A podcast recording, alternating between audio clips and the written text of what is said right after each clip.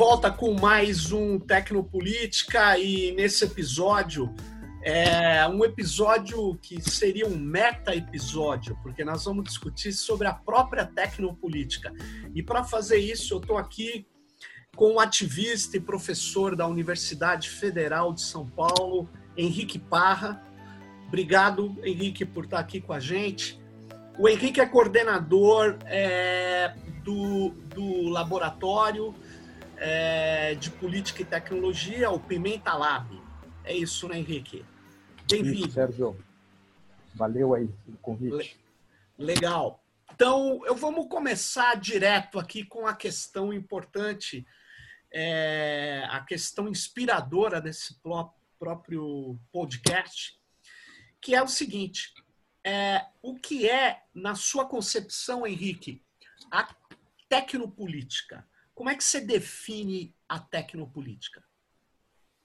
Oi, Sérgio. É, a tecnopolítica, eu gosto de pensá-la por dois caminhos, não é? Tanto a construção política das tecnologias, ou como que as tecnologias são construídas e são têm inscrições né, de ordem política, econômica, social, como também os efeitos políticos ah, da própria tecnologia. É, originalmente, o termo tecnopolítica, a gente ah, se depara né, com ele, ele começa a entrar muito em circulação a partir da expansão né, das tecnologias digitais. Então, ele talvez seja primeiro mobilizado aí, né, quando a gente observa as práticas de ciberativismo, de ciberpolítica, de ativismo através das tecnologias digitais.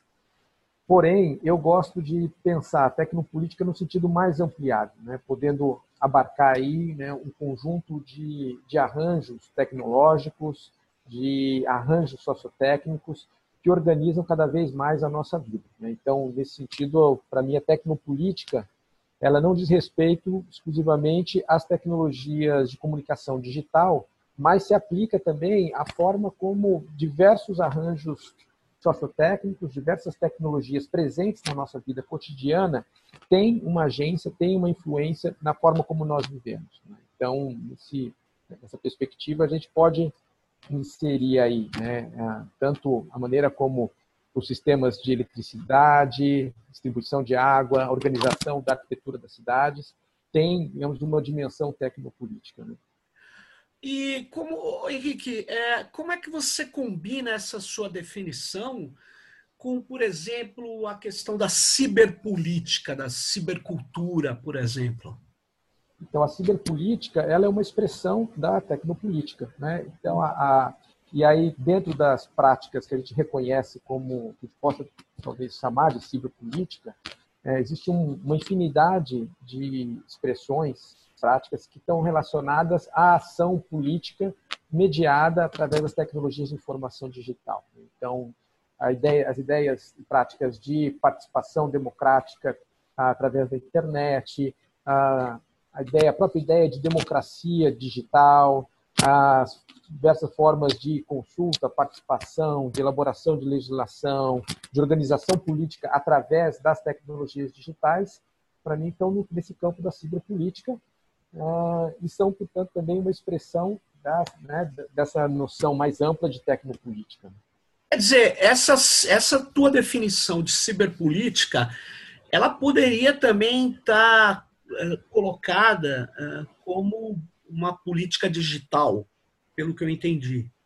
Você Sim. trabalha não diferenciadamente, tem pesquisadores que diferenciam uma coisa da outra, você coloca a ciberpolítica e a política digital como algo que são expressões dessa tecnopolítica que é maior que isso. Sim.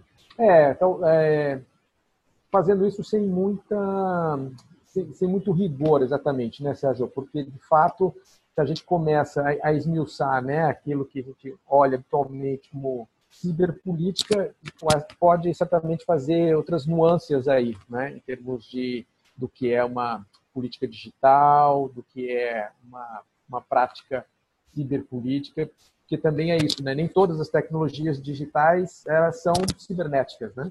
Então isso também é uma é entendo. É, e, e, nesse, nesse contexto da tecnopolítica, é, dessa forma como você opera, como inclusive uma, é, uma, uma orientação para ação, né? você acha é, possível é, combinar, por exemplo, tecnologias das comunidades tradicionais com tecnologias de uma cultura hacker, por exemplo?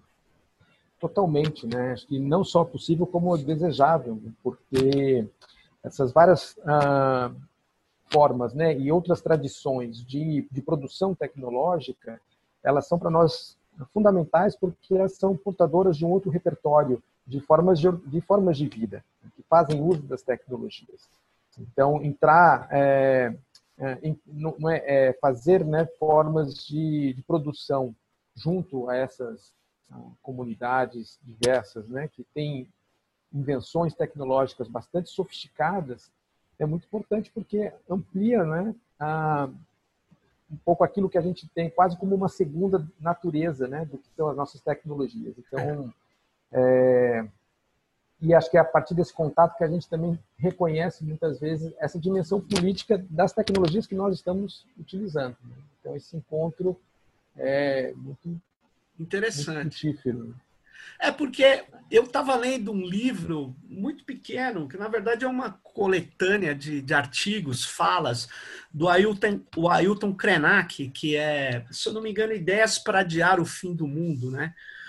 E ele traz uma outra cosmologia que muitas vezes a gente já cruzou pela vida e, e a gente não conseguiu reunir essas expressões que são expressões muito interessantes de uma outro de outro modo de se relacionar é, de, de viver como você estava dizendo né?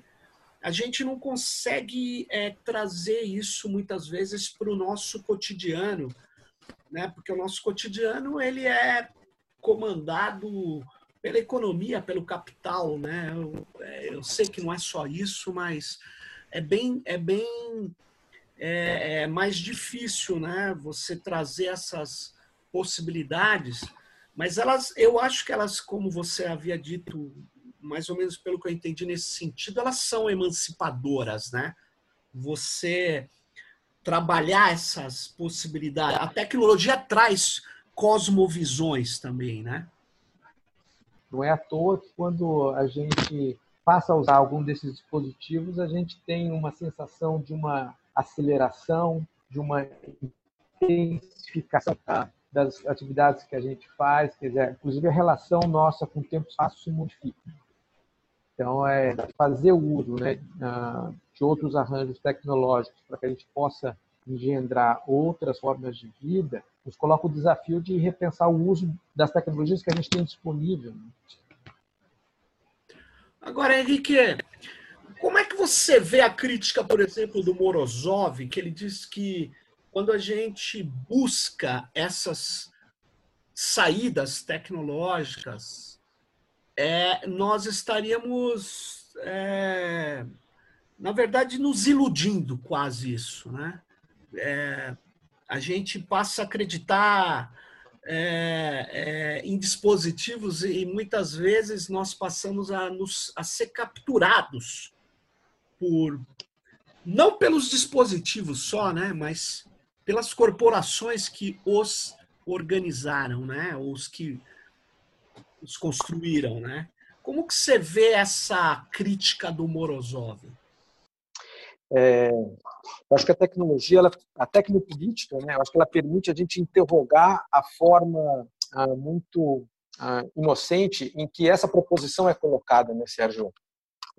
Então, interrogar a ideia de que as tecnologias elas são instrumentos ou ferramentas que oferecem soluções para muitos dos problemas que nós temos é parte de uma ideia muito simples de que, né, de que as tecnologias são ferramentas neutras né, que podem ser adotadas aí em diferentes contextos é, quando acho que a proposição do Morozov, e aí se a gente colocar em diálogo né, com a intervenção aí do Krenak, né, que elas estão apontando é que as formas tecnológicas elas são portadoras de formas de mundo. Né? Então, por isso que é legal a gente relacionar a tecnologia com uma cosmovisão, né? a maneira como a forma nossa de produção tecnológica ela é indissociável da produção de uma certa configuração de mundo. Né? Então, se a gente quer fazer uso né, de tecnologias para solucionar alguns dos problemas que nós temos, a gente precisa pensar também qual é o tipo de mundo que a gente quer produzir.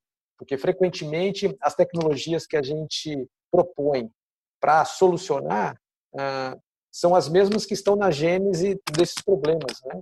É como né, essa é a aposta infinita, né, que é feita, né, e a promessa, né, de que mais tecnologia vai solucionar o problema que a gente tem. Como se mais polícia vai solucionar o nosso problema de segurança, mais encarceramento vai solucionar o nosso problema de segurança pública, né? Você fechou, acho que você fechou seu microfone, Sérgio. Isso, isso, isso, tinha fechado. Mas foi bom porque você você acabou colocando é, é, as ideias bastante interessantes aqui, né? Mas veja, como é que fica então se essa ideologia californiana, vamos falar assim, lembra do Barbrook, que, que construiu esse aparato que nós estamos usando, como é que nós é, podemos reconfigurá-lo. A tecnopolítica acredita em reconfiguração também, né? Porque Sim. senão nós estamos somente aqui reforçando o outro lado, né? Ou Sim. melhor, só estamos reforçando as grandes corporações, né? Sim. Não, é, acho que a, a proposição aí, né, tecnopolítica, ela, ah, ela também permite a gente retomar, né? Então, acho que essa ideia da, é, do reclaim, né, das tecnologias, ah, na sua concepção, na sua construção, e para a gente inserir também nas formas de uso, na forma da construção, tecnológica, as formas de vida que a gente quer fazer prosperar. Né? Então, acho que mesmo aí no ambiente, tá, todas as tecnologias uh, digitais das quais nós fazemos uso, uh, o que é, a cultura hacker né, nos apresenta como possibilidade é, ju é justamente as formas de apropriação, de ressignificação, de transformação dessas tecnologias em direção a usos mais emancipatórios, críticos. Né? É, agora, o que a gente tem que observar é a maneira como essas tecnologias, como que elas inscrevem ah, não só né, um, uma, um, certo tipo de relação econômica, mas também um regime de sensibilidade. Então, acho que isso frequentemente passa desapercebido. Então, quando a gente percebe né, que algumas tecnologias elas propiciam um, um tipo de aceleração Quer dizer, isso é, isso é um, é um elemento importante, dizer, não dá para a gente ignorar. Então, como é que a gente uh, aprende, né, com experiência de outras culturas, de outras tradições, a forma como eles fazem uso de uma tecnologia para que a gente possa também embarcar esses elementos uh, nos usos tecnológicos que a gente quer fazer. Então, para retomar, né, acho que aquele diálogo né, entre as tecnologias contemporâneas do mundo ocidental né, em contato com outras culturas, é, eu acho que é esse contato que permite a gente é, desnaturalizar ah, um tipo de agenciamento que as nossas tecnologias proporcionam. Você está me lembrando uma coisa, Henrique, que tem a Van Dyke, que é uma pesquisadora holandesa, né? Ela, quando estava acusando esse processo de dataficação né, que nós estamos vivendo, ela, ela, ela apontou que dados não são encontrados na natureza, né? eles são criados, eles são forjados. E existem alguns pesquisadores que dizem que para existir essa, essa supremacia tão grande das corporações, que vai, sei lá, formatando as subjetividades aí, é, é preciso que, que esse fluxo de dados sejam entendido, entendidos como expressão fiel da realidade e como frutos numa árvore que você vai lá e extrai. E isso é, é fundamental para um processo se eh, foi chamado até de colonialismo de dados, né? O que está acontecendo hoje nessa pandemia, de certa maneira, é que as nossas universidades estão utilizando é, plataformas dessas corporações como algo vital na relação educador-educando, enfim, é, estudante-professor. Quer dizer, nós, é, nesse, nesse caso aqui, nós estamos reforçando né, essas, essa grande, esse grande poder tecnológico que, que, que se constitui como um poder econômico. Nós não estamos conseguindo ter uma alternativa tecnopolítica a essa situação. O que, que você acha disso?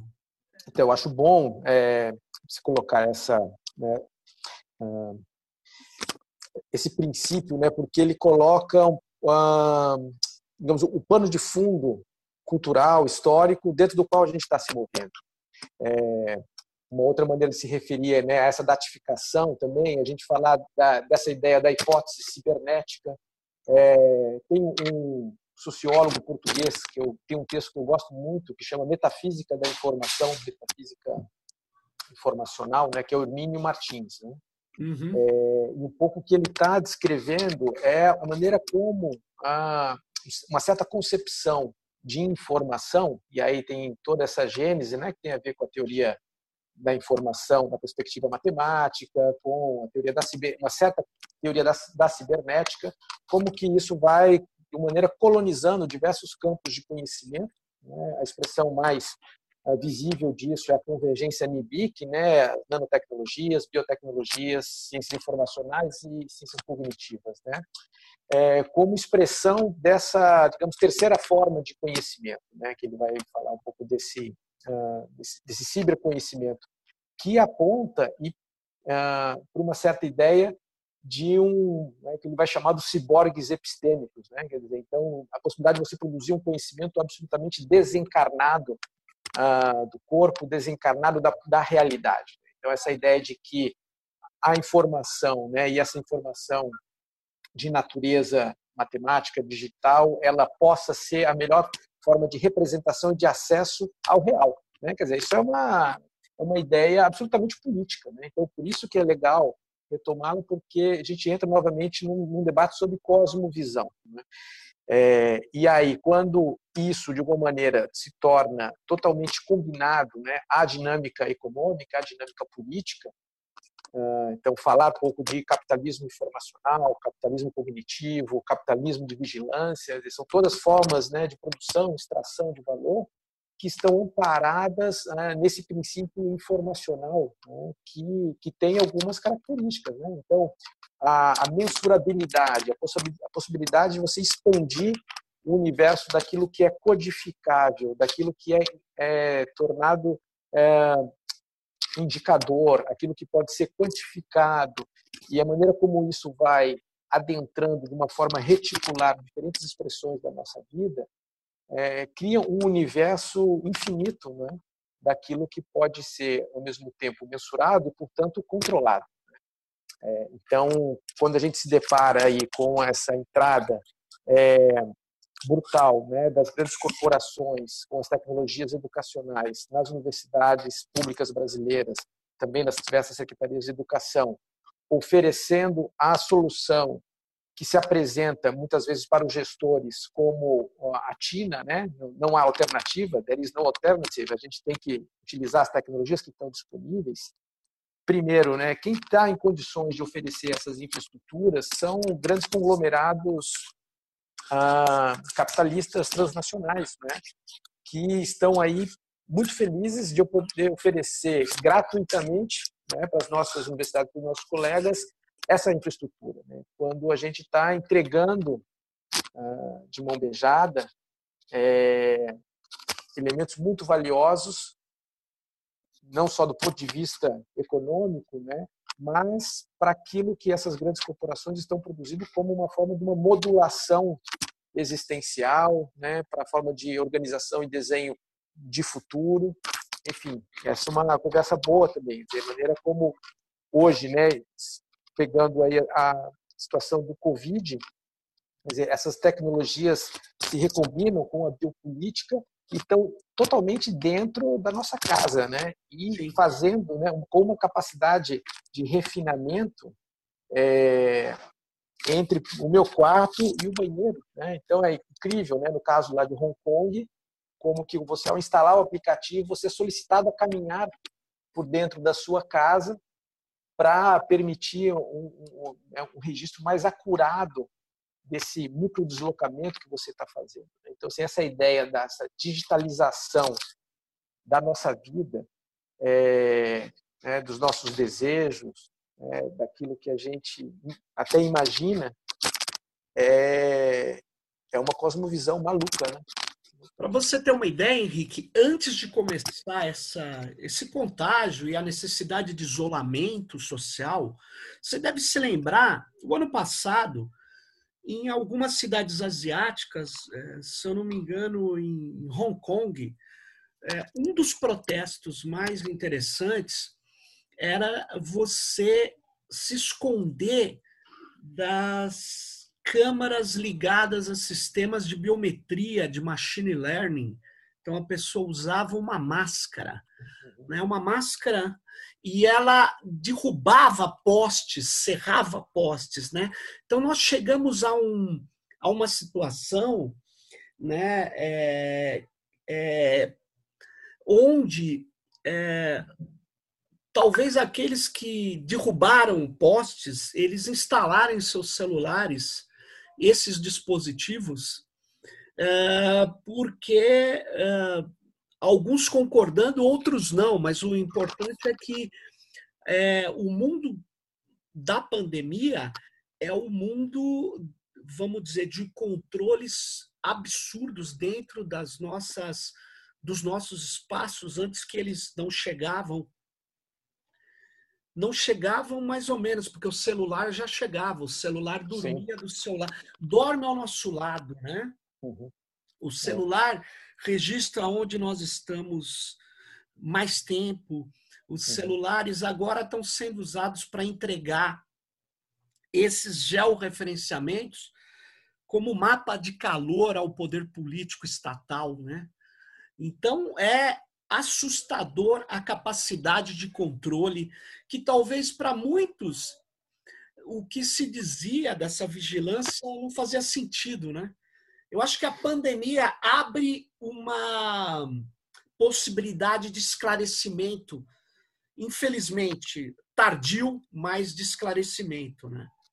É, o, o acontecimento Covid, ele de uma maneira torna muito visível e transparente né, esse conjunto de configurações nas produções das diversas formas de controle e assimetria que já estava acontecendo. Né? Então, em certo sentido, sim, a gente não é que tem uma grande novidade. Né? Essas ah, formas de uso tecnológico elas já estavam amplamente difundidas aí.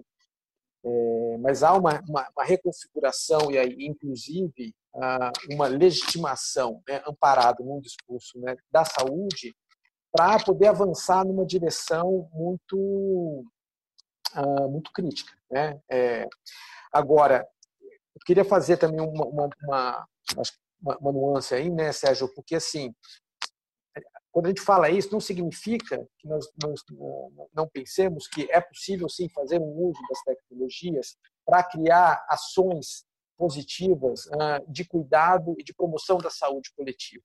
Acho que uma grande uh, preocupação nossa, e aí é por isso que a, a pandemia e o uso das tecnologias ela é muito mais provocadora de boas perguntas para a gente fazer, porque é, frequentemente no uso das tecnologias como forma né, de biovigilância para fins de saúde, o que é agenciado é uma forma de uma individualização do sujeito com relação à pandemia. Né? Então, é, porque a gente poderia pensar num, num, outro uso da tecnologia que fomentasse práticas, digamos, mais uh, de cuidado coletivo, respeitando os mecanismos de isolamento social.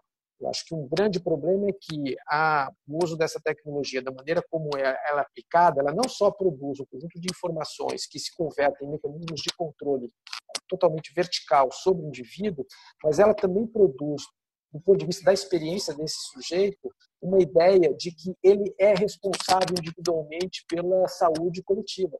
Né? Quando a questão da saúde coletiva se trata de um problema da ordem do comum. Né?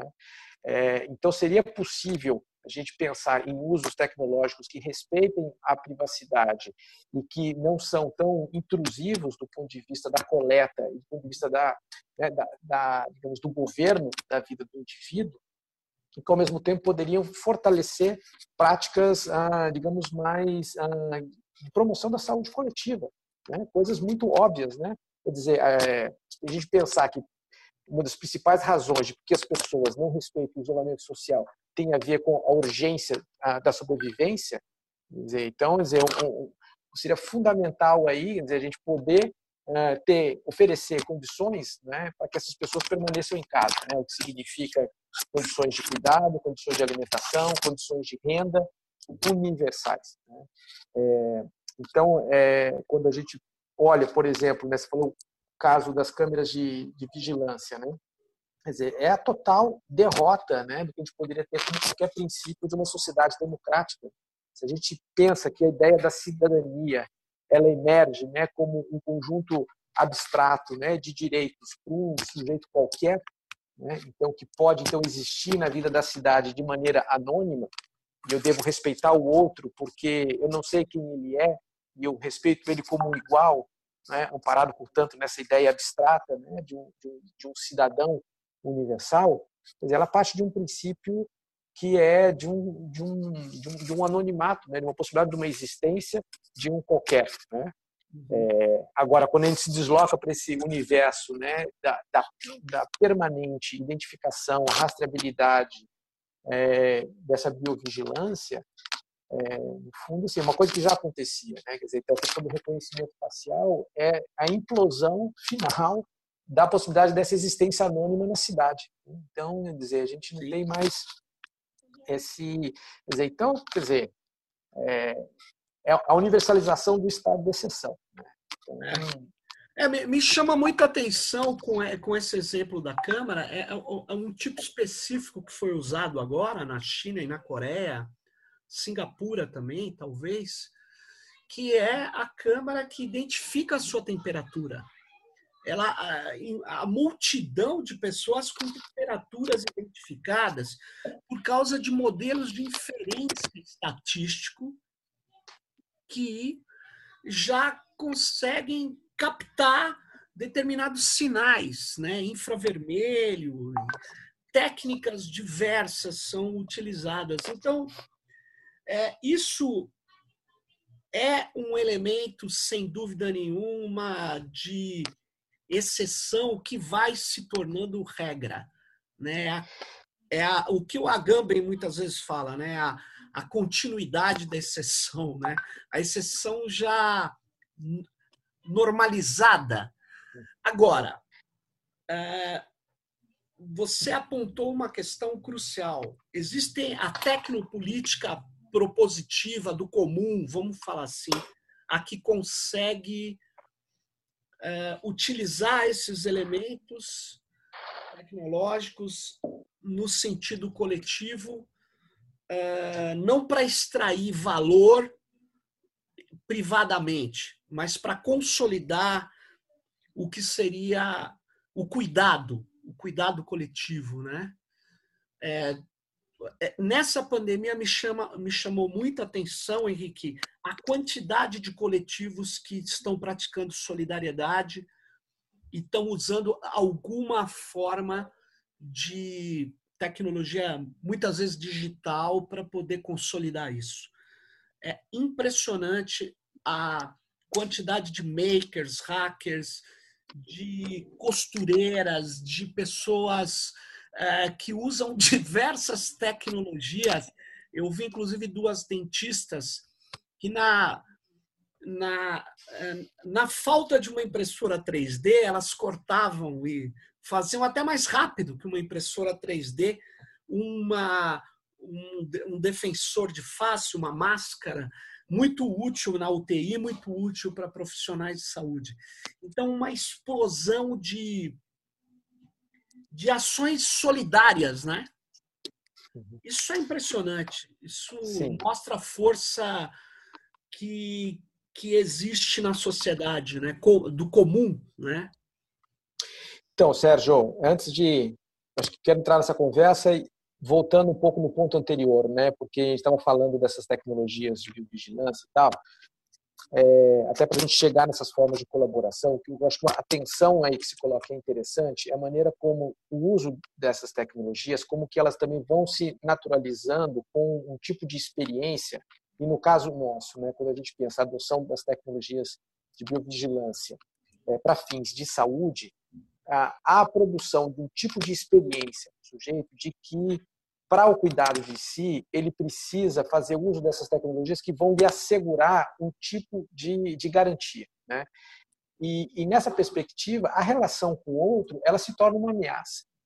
Então, muito assim da utilização do, do Bluetooth que está sendo proposto agora, né, para que a pessoa possa, por exemplo, entrar no transporte público e manter um certo tipo de distanciamento com potenciais ameaças, né? Então, você imagina, né? É, é, se essa pessoa nunca pegou ônibus aqui no, né, na cidade de São Paulo, né? A pessoa está propondo uso de tecnologia, ou nunca pegou o metrô na hora em que as pessoas trabalhadoras, trabalhadores estão se deslocando. Quer dizer, uma coisa impossível.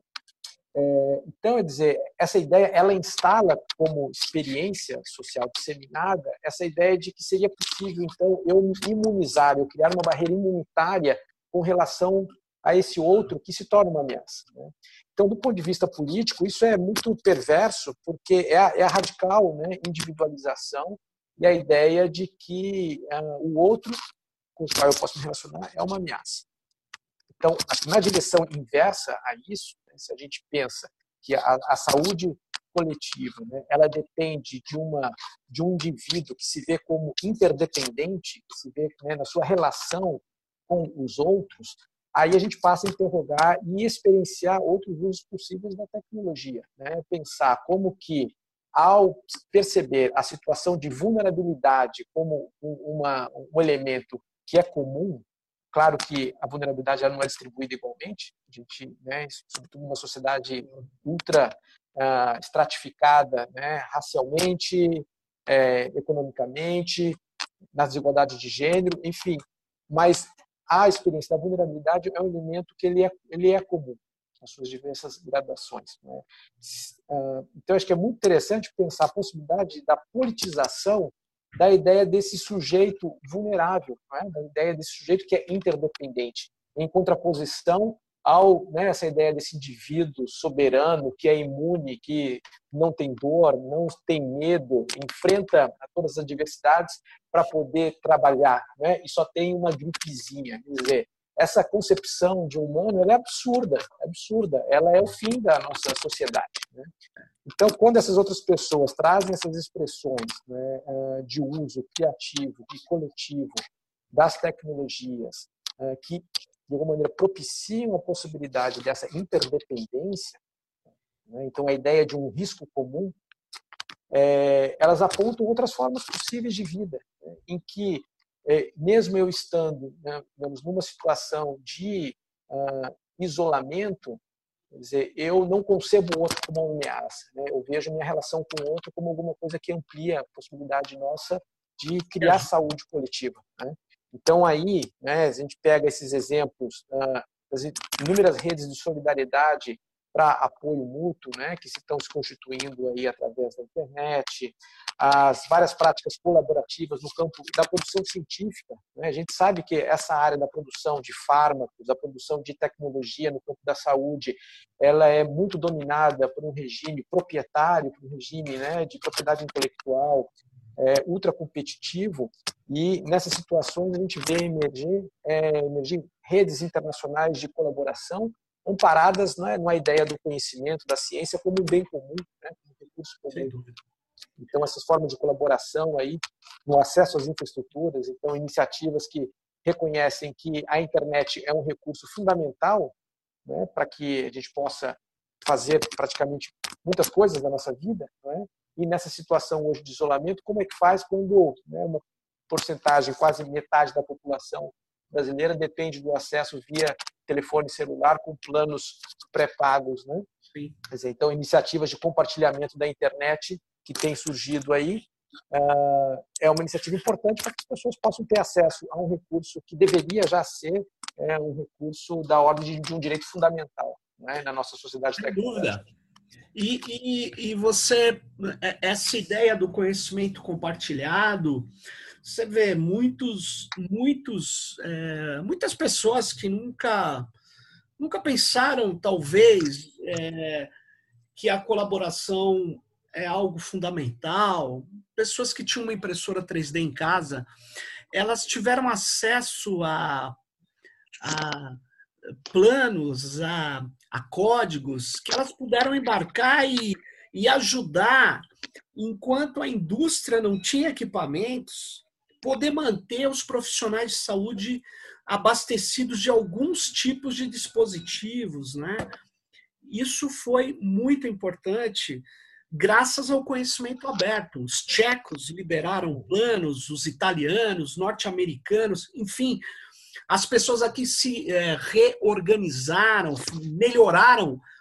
É, eu tinha conversado com o Asa aí dos makers contra a Covid-19, ele mostrou que é, em contato com a UTI do HC, do Hospital das Clínicas de São Paulo, eles melhoraram a máscara, que era um projeto que veio de fora. Então, essa ideia, por outro lado, ela esbarra ainda em alguns pesquisadores que não permitiram abrir o conhecimento. Porque Sim. é muito forte, apesar dos exemplos que nós estamos tratando aqui, ainda é muito forte a ideia de que o conhecimento tem que ser apropriado privadamente, que é um, o que é um absurdo é, sob todos os aspectos, mas principalmente em meio a uma pandemia. Né? Eu vi Aí, e eu acho interessante o primeiro exemplo que você estava falando lá, da, eu acho que foram aquelas dentistas, né, que criaram também um tipo de, de máscara, né, é, uma viseira né, de proteção com uma solução muito simples. Né? Não sei se foi o mesmo exemplo, mas eu vi um caso em que elas usavam uma folha de acetato e uma tiara de cabelo. Né? Então, é também é, para a gente recuperar né, essa ideia da nossa gambiarrologia, né, essa solução que ela ah, que ela convoca, né, portanto, uma outra tradição de pensamento. Então, acho que é legal também a gente comparar né, esse tipo de solução com um outro tipo de, de, de solução de produção de viseira, em que também precisa criar um, um certo tipo de empreendedorismo né, para mobilizar uma cadeia produtiva que não é simples, que não é simples. Né? Então, acho que super valiosa, né, assim, todas essas iniciativas, mas é legal também colocar em contraste para a gente ver como que para cada né, solução existem milhares de caminhos possíveis e cada caminho ele cria arranjos sociais e tecnológicos absolutamente diferentes. Né? Você sabe que tem um maker lá de Santo André que participa do Wikilab, o Emerson. Ele ficava possesso quando a gente falava de impressora 3D, porque de fato a impressora 3D entrou como algo para cobrir um buraco, com o maker querendo ajudar de alguma forma. Ela não é própria para fazer coisas em escala. E ele dizia assim, cara, corta o acetato na mão, faz com. E é mais rápido, é mais barato, vocês são malucos. Uhum. E ele tem razão. É uma perspectiva tecnopolítica é, não desmerecendo o, nós mesmos estamos fazendo uso de impressora 3D, não desmerecendo esse esforço muito muito impressionante que ocorreu, mas quando você vê as dentistas ou mesmo o Emerson que eu estou relatando, é, é, ele ele foi na essência ali da da questão e falou: eu preciso dar uma solução e eu uhum. tenho como dar essa solução mais rápida, mais barata. Uh, e é muito legal isso, né? É, é, é, trazer isso que muitas vezes é chamado de um defeito é absurdo, que é a gambiarra, né? Uhum. Né? Sérgio, mas o que é legal, que eu queria destacar, acho que a potência né, dessas iniciativas makers aí, que, que eu fiz esse contraste, porque para a gente pensar um pouco né, no, no, no toda né, as relações que estão envolvidas. Mas quando a gente se depara né, com uma iniciativa dessa, né, a, de, de, de, produção nos espaços makers e tal, o que é muito potente aí, que eu vejo também, além deles de fato conseguirem oferecer soluções e respostas de maneiras muito mais ágeis, né, àquelas que estão disponíveis, é que nesse fazer você de alguma maneira explicita e dá concretude no ponto da experiência a todas né, essas várias camadas que estão de alguma maneira é, obscurecidas na produção desse artefato. Né? Então, quando ele se depara que, pô, eu preciso ter acesso né, a, a, esse projeto, o desenho dele deveria estar disponível, existe um bloqueio de propriedade intelectual, quer dizer, qual que é a cadeia de distribuição disso, como que isso chega na cabeça, quer dizer, então, é, isso evidencia aí né, um conjunto de coisas que aparentemente são desimportantes, mas que elas são fundamentais nessa reticulação né, que produz esse mundo. Claro. Então, a, a potência que se coloca aí também é de que, ao fazer isso, a gente cria né, uma possibilidade de que essas coisas continuem também no pós né, no pós-epidemia, porque há um aprendizado e a produção de alianças inesperadas aí. Você... Então, isso é muito legal. É, você né? deu uma, em 30, menos de 30 segundos, uma. Você fez uma navegação laturniana aí. Você trouxe a, que a tecnologia são redes, né? Você conseguiu mostrar que tem várias coisas envolvidas, né? E, é, e, e essa experiência está tá esclarecendo isso e, e, isso pode ser con, continuado. É interessante. Eu acho que é, existem é, existe uma disputa, viu, Henrique? Não é uma disputa dual, mas é uma disputa. Várias forças disputando o que será o pós-pandemia nós temos que colocar essas questões. Eu acho que tá muitas pessoas estão sensibilizadas com uma coisa que a gente tocou muito pouco, mas você falou assim, en passant, das infraestruturas colaborativas, coletivas, que nós estamos vendo que elas precisam ser reforçadas, elas precisam ter projetos disso. É, do contrário, nós vamos ficar na mão de grandes corporações, de infraestruturas de nuvem, essas coisas todas.